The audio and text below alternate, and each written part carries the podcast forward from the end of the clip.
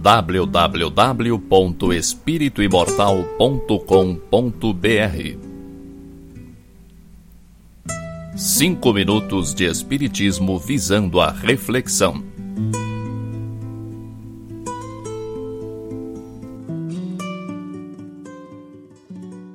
Quem toma contato com o Espiritismo num momento de entusiasmo pode pensar que os espíritas, de um modo geral, e os trabalhadores dos centros espíritas, em particular, são pessoas especiais, diferenciadas até superiores. Eu mesmo, que engatinho na caminhada evolutiva, às vezes sou chamado de iluminado ou de anjo.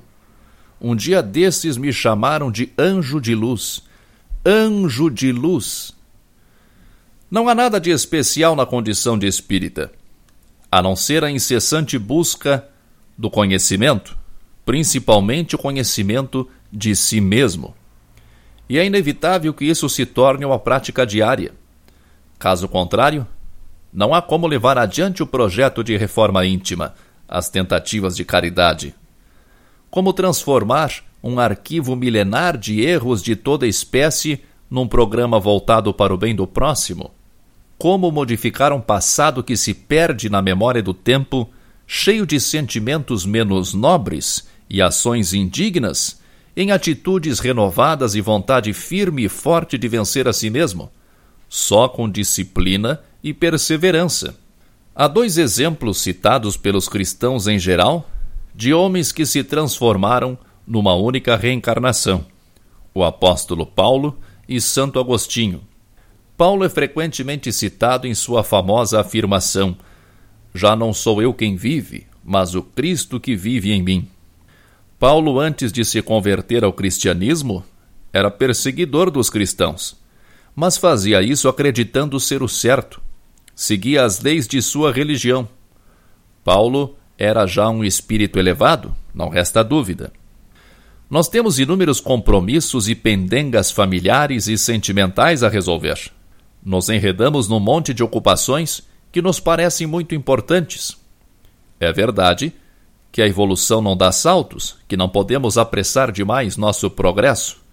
Não suportaríamos um estágio mais avançado para o qual não estamos preparados. Mas não podemos viver de desculpas. E é comum entre espíritas esses argumentos de que não estamos prontos para grandes passos que ainda somos crianças espirituais, que precisamos dos prazeres da matéria. Pode ser verdade. Acho que é.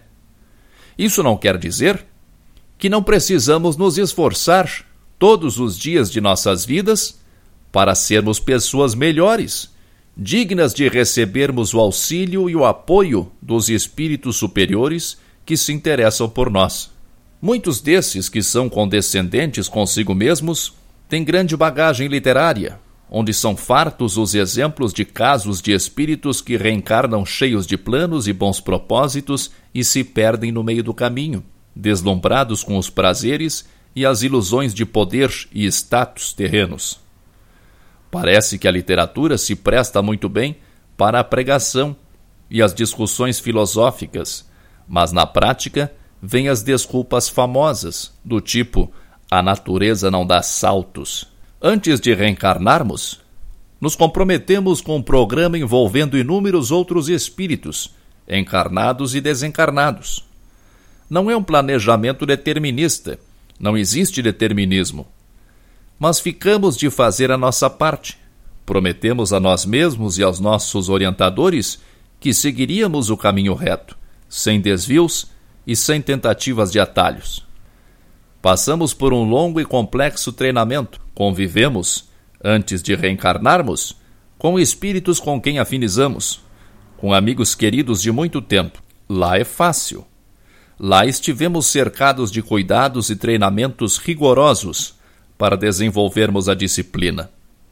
Lá passamos no teste com louvor. Lá é teoria. Aqui é prática. Tiramos nota 10 na prova teórica. Que nota tiraremos na prova prática? Três?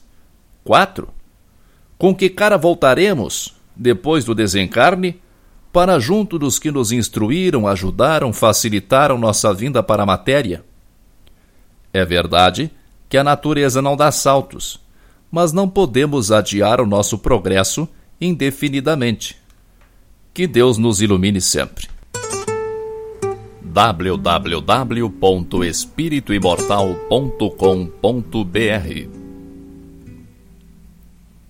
Cinco minutos de Espiritismo visando a reflexão.